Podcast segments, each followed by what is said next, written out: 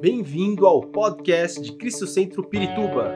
Para ficar sabendo sobre tudo de nossa igreja, acesse cristocentro.org.br ou siga-nos através do Facebook e Instagram como Cristo Centro Pirituba.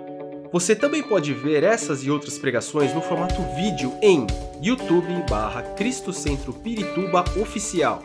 Seja bem-vindo à nossa casa apostólica. Esse mês nós estamos falando sobre a vitória sobre o inimigo. É um tema muito interessante porque a vitória, em primeiro lugar, ela pressupõe que há uma batalha. Eu preciso ser vitorioso sobre algo. E, e, quando Jesus ele vem, ele nos ensina sobre o que é a batalha do crente, mas muito mais além disso, lá no passado nós temos no Antigo Testamento diversas batalhas espirituais que também elas se refletem no nosso mundo natural, ele, ele nos deixa claro que a nossa batalha, em primeiro lugar, não é contra a carne nem sangue, mas sim contra majestades e potestades. A gente vai ler isso aqui daqui a pouco, mas eu queria ler Salmos 44, 7, que é o nosso versículo tema. Salmos 44, 7 diz o seguinte: Mas tu nos concede a vitória sobre os nossos adversários e humilhas os que nos odeiam. É, aqui é um versículo em que Davi ele traz é, essa questão de batalha no sentido de é, existe inimigos em que odeiam, odeiam o povo de Deus e que eles devem lutar suas guerras com, para poder defender não somente o seu reinado, mas a sua posição religiosa. E nós consigo, conseguimos transcrever é, isso para os nossos dias de hoje de que forma? Nós, muitas vezes, lutamos nossas batalhas diárias, né? E a gente fica pensando da seguinte forma: em primeiro lugar, quem é nosso inimigo? O nosso inimigo, acima de tudo, é Satanás, o inimigo do crente, do cristão. E às vezes a gente está olhando para aquele irmão que está do nosso lado, não vou dizer irmão, vai, para pessoa, as pessoas que estão do nosso lado, que nos fazem mal. E a gente, a gente olha com um olhar humano, e a gente tende a reagir de uma forma humana.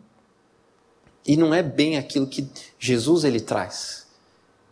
É interessante que é, Davi ele traz esse versículo e ele diz sobre os seus inimigos e, o e, e quem os odeia, porque no mundo antigo, os deuses que eram descritos, eles queriam. É, nós sabemos que é uma influência demoníaca, uma influência satânica, eles lutavam para poder acabar com o povo de Deus. Por quê? Porque Satanás, na sua luta, ele quer acabar com o povo de Deus.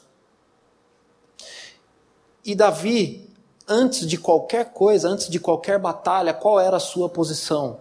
Ele ia buscar a resposta em Deus.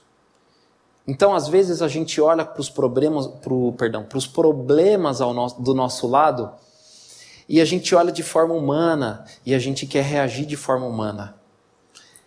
Né? E isso a gente precisa começar a criar em nós uma percepção daquilo que está ao nosso redor. Né? Hoje eu quero falar sobre nossas batalhas num nível é, tridimensional. Olha que bonita a palavra. Na nossa tricotomia, corpo, alma e espírito. Nós, como, como pessoas, e principalmente cristãos, nós temos o nosso corpo, nossa alma e nosso espírito. E eu não posso separar um do outro. Isso existe dentro de nós simultaneamente.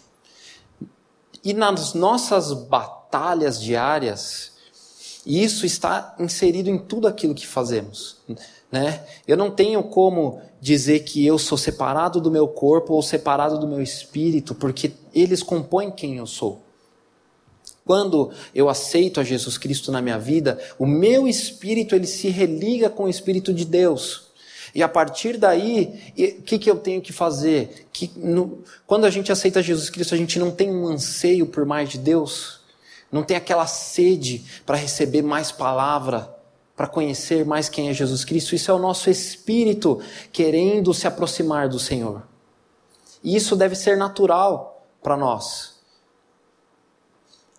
E dentro da, da nossa vida, nós enfrentamos muitas dificuldades. É por isso que, quando Jesus diz lá em Mateus, é, ele diz: vigiai e orai sem cessar. Por que, que ele diz isso? Porque nas nossas batalhas, não é somente o nosso lado humano que tem que ver as coisas, mas também a nossa vida espiritual tem que estar conectada com Deus, porque Ele é quem vai dizer se é, aquela pessoa que nos tá, que, que quer, por exemplo, nos fazer mal, ou quer nos é, prejudicar, prejudicar de alguma forma, ele quer mostrar para nós, para que nós possamos orar num âmbito espiritual, não somente num âmbito natural. Eu vou trazer aqui alguns exemplos para que fique mais claro, né? Mas antes de tudo, né, eu quero ler lá Efésios 6:12. Efésios 6:12 diz o seguinte: "Pois a nossa luta não é contra seres humanos, mas contra os poderes e autoridades, contra os dominadores deste mundo de trevas, contra as forças espirituais do mal nas regiões celestiais. Aqui, quando Jesus ele tá é, ele pega todo o histórico que nós temos do, é, do Pentateuco porque era o que eles tinham na época de Jesus Cristo. O Talmud, né, o livro, livro que eles seguiam era o Pentateuco, que tinha lá Gênesis, Êxodo, Levíticos, Deuteronômicos, que Deuteronômio, perdão, que que conta a história, toda a história do povo hebreu, até chegar a Israel. E nisso existem as batalhas.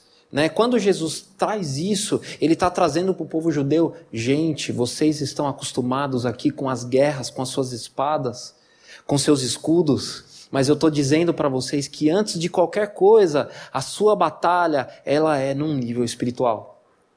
E é algo que os reis que serviram a Deus que foram bons e, e, obedeceram a Deus, antes de qualquer batalha eles, ofereciam sacrifícios ao Senhor e eles iam buscar a resposta em Deus. Aquilo que nós já falamos ali de Davi. Bom, e nós? Que, que, como eu posso transcrever isso para os nossos dias hoje? Né? Porque hoje eu não vou oferecer sacrifícios ao Senhor. Porém, as nossas batalhas, elas são diárias e elas são evidentes. Quando nós estamos atentos, vigiando e orando, nosso espírito está fortalecido. E aí, nada vai passar em branco. É... Os nossos inimigos, eles não são humanos. Nós, no nosso corpo, na nossa alma, a gente sente, nós temos os nossos sentimentos, nós temos a nossa mente. E as situações diárias, elas nos abalam. É ou não é? Sabe quando tem aquele dia que dá tudo errado, você chega em casa e fala: Meu, o que, que aconteceu hoje? Eu falo isso porque isso acontece bastante comigo também. Eu sou de carne, igual a todo mundo. E outro dia, eu, eu trabalho na área da construção civil, e aí eu fiz um trabalho num cliente eu mexi numa, numa coisa que não tem nada a ver, né? É, é, é, voltando. O, o cliente me ligou, oh, André, eu preciso que você vá na minha casa porque minha geladeira tá que, queimou, meu micro-ondas queimou, meu queimou meu aquecedor de água. Eu, tá, mas eu não tenho nada a ver com isso, não mexi nisso. Não, mas você pôs a mão por último. Eu, ai meu Deus do céu. Lá vou eu, fui orando, falei, Senhor, me ajuda a descobrir o que é, porque eu não pus minha mão, eu não sei o que é. Chegou lá, beleza. Deus, realmente, olha, a minha oração deu certo. Porque eu mexi em algo, eu não sabia exatamente o que eu estava mexendo, mas voltou tudo a funcionar. Amém. Eu saí de lá falei, Senhor, obrigado, Pai, porque realmente, se não fosse você, não sei o que seria. E mas por que, que eu digo isso? Humanamente, eu, com o meu conhecimento, eu era muito limitado. Eu poderia ir até certo ponto. E como era algo urgente, eu não tinha como chamar um meu eletricista para ir comigo. Eu fui de, com a cara e com a coragem. Eu tenho uma noção, mas é muito básico para eu poder dizer, é isso. Aí chegou lá, eu mexi e tal, eu vi, eu, poxa, é isso. é uma coisa muito doida, às vezes, o que a gente experimenta, porque meu cliente estava soltando fogo pela boca. E eu falei, meu, e agora? Então, assim, as nossas batalhas, né? É lógico, é um exemplo muito simples. Não vou dizer que ele estava ali com o, com o capeta ali falando, não, não, gente. Ali dava para entender que era um lado humano. Porém, nem sempre vai ser dessa forma. Às vezes, o diabo ele usa as pessoas que estão ao nosso redor. Para quê? Pode ser uma coisa simples você está fazendo o seu trabalho, tá aquele dia maravilhoso, vem um comentário. É ou não é? Já acaba com seu dia, te traz um desânimo. Se nós não estamos atentos, é tão fácil para o diabo tirar a gente da nossa, é, do nosso bem-estar, da nossa alegria. Bom, eu quero começar da seguinte forma: né? corpo, alma e espírito. E aqui é uma coisa muito legal como funciona tudo isso. Nosso corpo, nossa carne, certo? Tudo aquilo que nós é, temos com relação à carne seria no âmbito do pecado, né? Tudo aquilo que nós vemos, tudo aquilo que nós ouvimos, tudo aquilo que fazemos O que os nossos ouvidos têm recebido? Quando é, eu falo por mim, quando eu saio da minha casa, geralmente eu sou péssimo de manhã.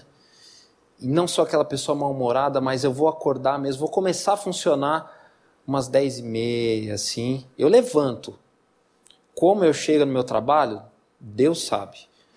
Mas, mas assim, é, o meu dia começa bem quando eu coloco um louvor, uma adoração para ir ouvindo no caminho. É, é até esses dias até estava mal que o som do meu carro quebrou, eu, eu tirei, estava sem som, eu colocava no celular mesmo e vão embora. Porque eu estou preparando a minha vida, estou preparando o meu ambiente, a minha conexão com Deus para o dia que eu vou viver. Vocês alguma vez já chegaram a, a pensar dessa forma? como o meu corpo reage a algo que vem do Espírito. Porque as nossas, os nossos louvores é o meu espírito, o meu corpo adorando ao Senhor. E o que nós temos ouvido? Quer dizer, em que meio em que eu estou inserido? Às vezes eu, eu, fico dentro de mim tentando entender algumas coisas, por exemplo, né, irmãos, a fofoca. É algo assim que acaba com a vida das pessoas. Né? E já comecei pegando pesado, né, falando da fofoca. Nem ia falar sobre isso, mas amém. Não que vocês sejam fofoqueiros, vocês não são fofoqueiros, irmãos. Ninguém falou amém. Meu Deus do céu. E agora? O que, que eu faço? Amém, né? Amém. Que bom. Fico, amém. Aleluia. Mas assim, é, no cristão não pode ter isso. É ou não é? Porque nós, por mais que tenhamos um problema com o meu irmão, que, que, o que, que eu devo fazer? Chegar no meu irmão e falar: ó, não gostei de tal coisa. Né? Eu, o, o Fefe, o Felipe, ele está aqui, ele sabe. Às vezes a gente tinha os arranca-rabo, né, Fefe? Arranca-rabo abençoado, não se é que isso existe. Às vezes são diferenças de opinião, mas a gente sempre se respeitava. E nós nunca tivemos medo de falar algo um para o outro. Né? O Fefe uma vez me chamou, André, você falhou comigo em tal coisa. A única coisa que eu podia fazer ali era pedir perdão e mudar a minha atitude. Você vê como a nossa atitude abre espaço para o perdão, abre espaço para o nosso relacionamento. Agora, se eu viro para o irmão que está do meu lado e falo, oh, não, você viu Fefe? Não, porque isso é aquilo. Eu estou disseminando, às vezes, algo na igreja que nem é verdade. Porque, assim, se de repente ele fez algo sem intenção, sem a intenção de me, me magoar, de me machucar, e isso acontece muito. E eu estou aqui falando para o irmão do lado, estou disseminando algo que nem é verdade. Bom, a fofoca ela vale para quem está ouvindo também, tá, irmão? é ou não é? Não é só para quem está falando. Mas aqui eu queria trazer num contexto geral. O que você tem ouvido? Que tipo de mensagem você tem ouvido? Quando você abre lá o seu YouTube, quero aprender mais de Deus. A intenção às vezes é boa mas é tão difícil. Pode ser na, na rádio do carro ou no Spotify, né? Mas o que nós temos recebido, o que tem preenchido aquilo que nós temos ouvido. Nós, é, o nosso ouvido, os nossos olhos, eles são a porta de entrada para tudo que vem, é, digamos, de uma forma natural, que afeta a nossa vida espiritual o que eu tenho ouvido, o que eu tenho visto na internet. Tudo isso, isso pode te fortalecer ou enfraquecer o seu, a sua carne, o seu corpo. Sabe por quê? Eva. Quantos aqui conhecem a história de Adão e Eva? Amém? É uma história que acho que né, é básico. E quando Eva ela vê o fruto qual é a primeira coisa que ela pensa? Que o fruto era apetitoso aos olhos, era agradável aos olhos. E aí, quando a serpente vem, o que, que ela faz? Ela fala: Você pode comer desse fruto, não vai te fazer mal, você não vai morrer, você vai ser como Deus. Você será como Deus. Entende, irmão? Às vezes uma mensagem que parece agradável, algo que parece bom aos nossos ouvidos, algo que parece agradável aos nossos olhos, pode nos levar ao pecado, pode nos levar à degradação humana. Quando eu estou assistindo, o que, que eu estou eh, assistindo algo no TikTok que é, eu tenho, eu tenho, assim, não quero falar mal, tá, gente? Longe de mim, porque a, as mídias sociais elas são uma ferramenta, elas devem ser uma ferramenta para a propagação de Jesus Cristo. Porém, se eu não presto atenção, eu sou consumido por isso. Quanto tempo do meu dia eu passo vendo esse tipo de coisa? Tem coisa engraçada? Amém. Às vezes na hora do almoço eu pego lá, fico rachando o bico com os meninos lá mas ao mesmo tempo, do que isso, do que isso tem me alimentado, do que isso tem me enchido. Filmes, séries, novelas, aqui não vou nem entrar em novela, irmão, que nós não deveríamos estar assistindo novela. Tirando a Chosen, né? Como é que é? The Chosen, tem aquelas novelas de Os Dez Mandamentos, essas está liberado, amém? Mas ainda assim tem que ficar esperto. Mas assim, algumas séries hoje, existe tanta mensagem embutida nisso. Alguns filmes com extremo feminismo, nada contra o feminismo, mas o extremo feminismo é prejudicial para a sociedade como um geral. Que tipo de mensagem eu estou recebendo daquilo que eu estou vendo? Né? Eu, eu, eu simplesmente eu, eu falei, eu não vou mais no cinema. Não dá. Não tem é, Eu sou, eu gosto de assistir filme, mas assim, não dá, gente. É, é, é, algo tão forte, são mensagens tão fortes que você perde a vontade. Os nossos, como estão os nossos olhos? Nossos olhos estão abertos para entender essas mensagens, para receber essas mensagens e falar: isso não agrada ao Espírito Santo, isso não agrada a Deus. Amém? Eu, não, eu queria dar nome, nome aos bois, mas não, não precisa. O nosso corpo ele se fortalece quando eu tenho uma vida de intimidade com Deus, com o Espírito. Daniel, vamos abrir lá comigo em Daniel 1. A história de Daniel é uma história muito interessante, é muito legal de ver porque tem muito do sobrenatural de Deus.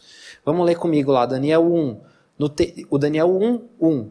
No terceiro ano do reinado de Jeoaquim, rei de Judá, Nabucodonosor, rei da Babilônia, veio a Jerusalém e a sitiou.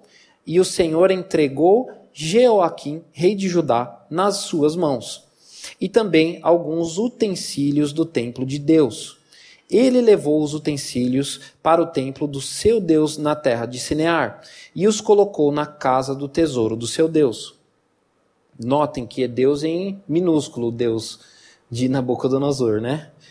Depois o rei ordenou a Aspenaz, o nome bonito para você pôr no seu filho, o chefe dos oficiais da, da sua corte, que trouxesse alguns dos israelitas da família real e da nobreza, jovens sem defeito físico, de boa aparência, cultos inteligentes que dominassem os vários campos do conhecimento e fossem capacitados para servir no palácio do rei.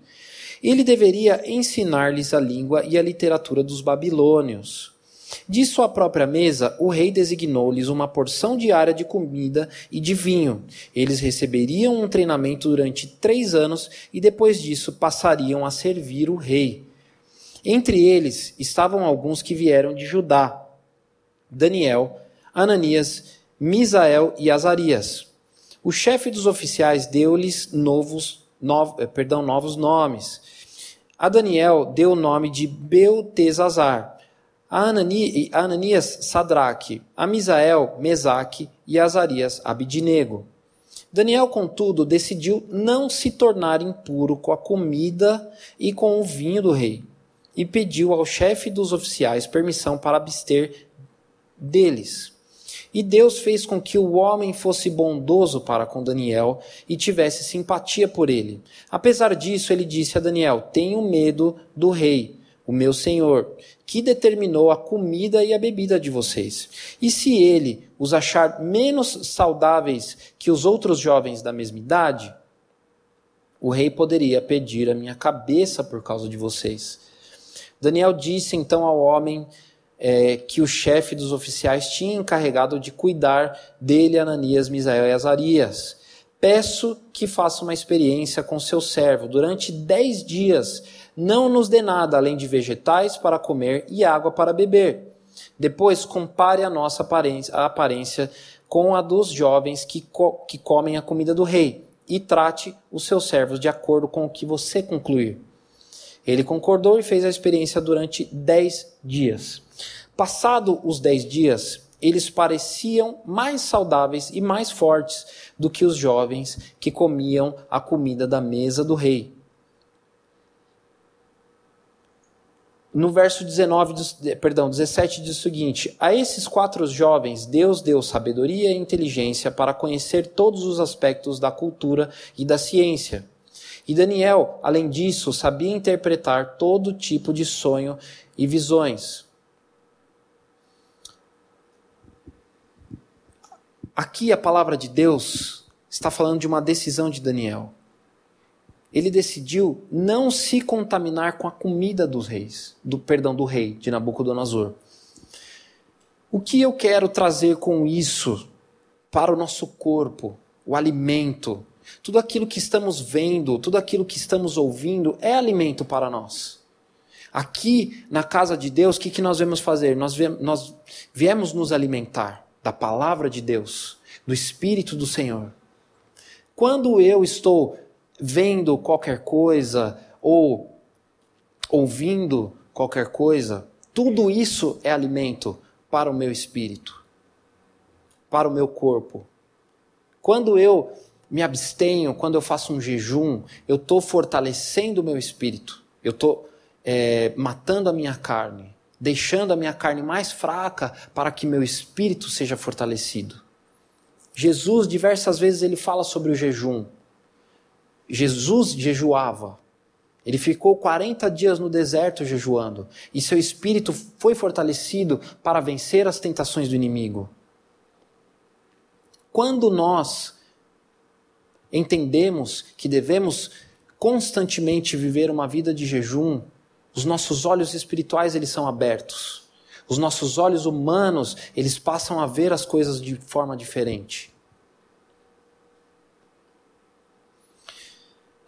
Quando Daniel ele pede, nos dá somente vegetais e água, ele não deixou de comer né, um vegetal aqui ali, mas existe sim o, o jejum de Daniel que ele só bebia água durante dez dias. Daniel, e é muito legal a história de Daniel, porque mais para frente ele é jogado na cova dos leões. Deus manda os anjos que fechem a boca dos leões. Num contexto humano, isso parece doideira, mas vamos aqui para o nosso contexto de hoje. Tudo aquilo que nós passamos, tudo aquilo que vivemos. Quantos aqui desejam ter alguns leões com a boca fechada? Amém? O nosso corpo, ele deve ser templo do Espírito Santo. As nossas emoções, vamos para a alma, a nossa alma, onde moram as nossas emoções. E essa é uma parte muito difícil. Porque aqui, quem, quem aqui consegue controlar plenamente as suas emoções? É muito difícil. Eu falo por mim, às vezes a gente passa algumas situações, na hora vem vontade de dar aquela reação de bate pronta assim, e às vezes o Espírito Santo vem e fala: Não, pera, mas quantas vezes nós damos ouvidos para o Espírito de Deus? Quando Daniel ele, tava, ele fez uma oração e ele estava esperando uma resposta de Deus, a resposta veio depois de 21 dias. Imagina se ele fosse alguém ansioso, se ele ia dormir. E às vezes nós não aprendemos a descansar em Deus. Mas as nossas emoções, elas estão carregadas do passado e as nossas emoções estão carregadas do futuro. Né? Meu pai ele tem uma frase muito interessante que ele diz: a depressão é o excesso do passado, a ansiedade é excesso do futuro. É ou não é verdade? Que são os maus que nós vivemos hoje nesse século. Quando eu permito que Satanás ele tenha o controle na minha mente, das minhas emoções, quando eu não libero perdão, porque o perdão, ele liberta, quem vai libertar? Ele vai libertar a pessoa que eu estou perdoando ou ela vai me libertar? Ela nos liberta. É algo que eu aprendi muito cedo, graças a Deus. Eu fui fazer libertação, é, é algo que eu indico para todo mundo fazer libertação. E ao final da libertação nós oramos por perdão. Depois daquele dia, ou na, é, exatamente naquele momento em que eu liberei perdão, um, a minha mente mudou. O meu corpo saiu um peso de mim. Porque realmente é um peso que carregamos. O nosso passado, a nossa dor, os problemas que vivemos.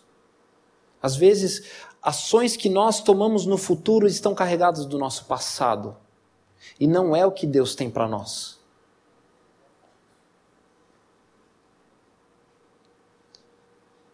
E às vezes isso nós trazemos para nossa casa, para os nossos filhos, né? E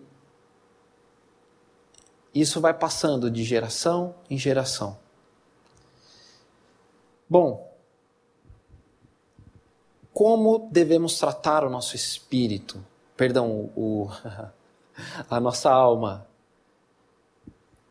A nossa busca incessante a Deus.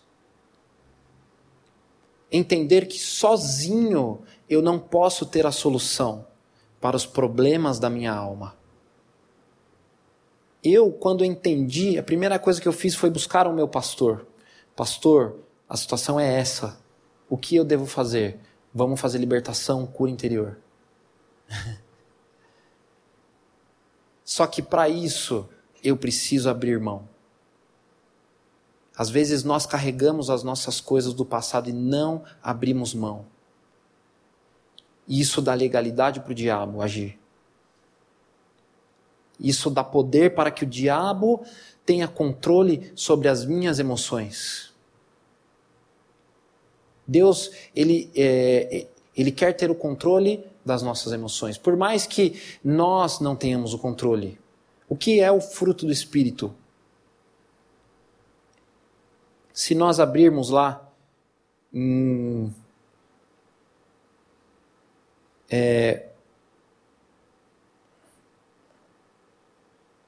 se nós abrirmos lá em Gálatas 5, 23. Vamos abrir lá rapidinho. Gálatas 5:23. Mas o fruto do espírito, ah, perdão, a partir do 22. Mas o fruto do espírito é amor, alegria, paz, paciência, amabilidade, bondade, fidelidade, mansidão e domínio próprio. Contra estas coisas não há lei. Quantos de nós temos exercido o fruto do espírito? É difícil, né? É difícil falar sobre isso, porque. É, e eu me peguei muito isso na minha vida quando Jesus, sede mansos, porque eu sou manso. É, é, é, é algo muito forte em que nós devemos buscar o fruto do Espírito. A escola da inteligência, ela diz que é, a inteligência emocional, na verdade, ela diz que nós não podemos controlar como nós sentimos, mas nós podemos controlar como nós reagimos. E essa é uma verdade muito plena. Porque cada um de nós temos os nossos, o nosso temperamento. Dentro do temperamento, nós, estamos, nós temos a nossa ação e reação mediante a tudo aquilo que vivemos. Porém, eu não posso mudar quem eu sou. Somente Deus, o Espírito Santo, ele vai agir na minha vida para equilibrar as minhas emoções. Ele não vai mudar quem você é, porque ele te criou dessa forma. Porém, aí cabe o meu esforço. Eu devo buscar viver o fruto do Espírito. Como isso? Deus ele não vai proporcionar, ele vai falar bondade, pronto. Esse cara é bondoso. Ou ele vai te colocar em situações em que você vai praticar a bondade. Ele vai nos colocar em situações para que nós tenhamos a oportunidade de praticar isso. A partir do momento em que eu conheço, em que eu sei, eu devo praticar. Amém?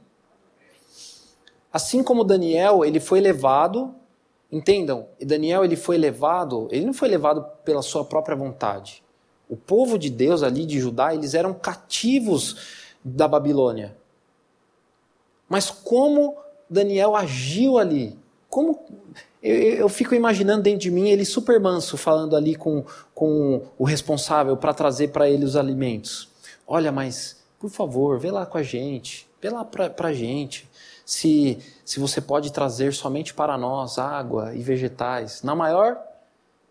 Porque ele está ele tá tendo ali uma relação com quem prendeu ele, com quem levou ele cativo. Como nós reagiríamos?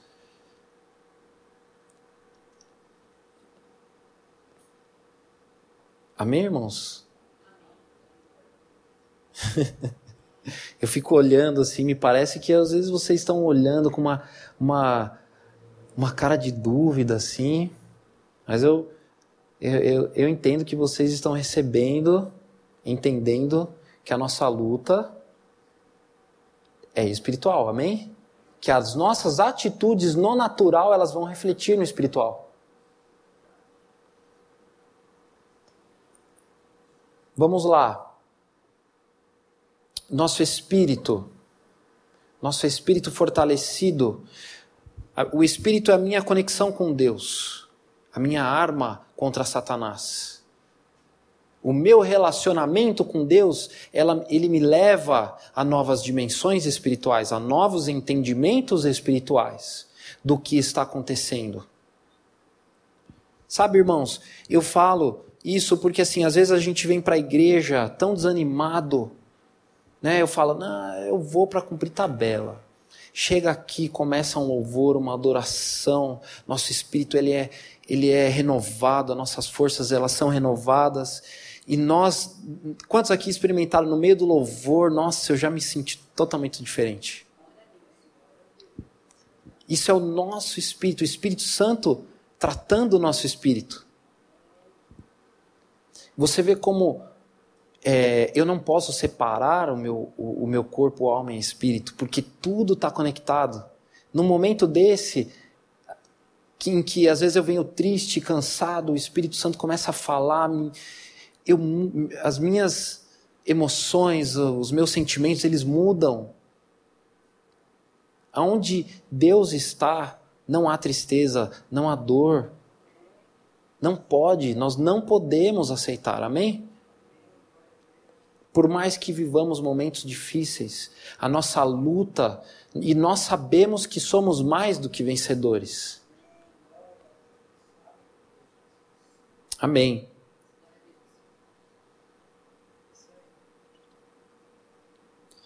Quando Jesus Cristo ele sai do deserto, ele, ele, ele vai para encher o seu espírito, quando ele sai do deserto cheio do Espírito Santo, aí sim ele vai cumprir a sua obra. A, perdão, a obra que Deus o designou. E aí, nos três anos em que ele esteve aqui na terra, a Bíblia ela relata cerca de 50 dias desses três anos.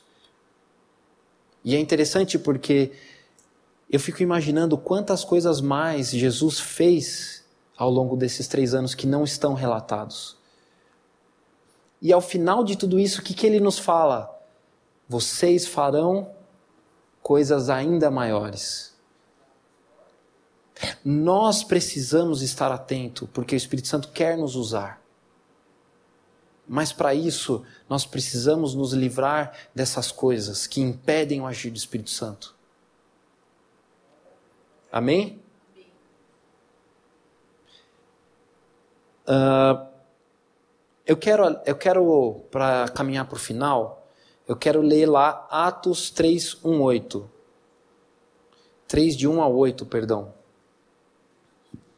Certo dia, Pedro e João estavam subindo ao templo na hora da oração, às três horas da tarde. Estava sendo levado para a porta do templo, chamada Formosa, um aleijado de nascença, que ali era colocado todos os dias para pedir esmolas aos que entravam no templo. Vendo que Pedro e João iam entrar no pátio do templo, pediu-lhes esmola. Pedro e João olharam bem para ele e então Pedro disse: Olhe para nós. O homem olhou para eles com atenção, esperando receber deles alguma coisa. Pedro disse: Não tenho prata nem ouro mas o que eu tenho, isso lhe dou. Em nome de Jesus Cristo, o Nazareno, ande. Segurando-o pela mão direita, ajudou a levantar-se. E imediatamente os pés e os tornozelos do homem ficaram firmes. E de um, e de um salto pôs-se em pé e começou a andar. Depois entrou com eles no pátio do templo, andando e saltando e louvando a Deus. Aqui relata a história de um homem que estava na porta do templo. Muito provavelmente ele viveu a vida dele ali na porta do templo, pedindo esmolas. Sabe, irmãos, quantos anos da vida dele ele esperou para receber esse milagre? E quanto tempo passou-se para ele entender que era necessário que ele entrasse no templo e não ficasse na porta? Às vezes, os nossos impedimentos, as nossas dores, a nossa alma, ela nos mantém ali na porta do templo. E elas não permitem que nós de, demos esse passo de entrar no templo, na presença do Senhor de forma plena, para receber a nossa cura, a nossa libertação. Aquele homem quando ele olha esperando receber algo deles, ele estava esperando uma esmola. Mas ali, Pedro e João, eles, ele tinha, eles tinham muito mais para dar para ele. Sabe, irmãos,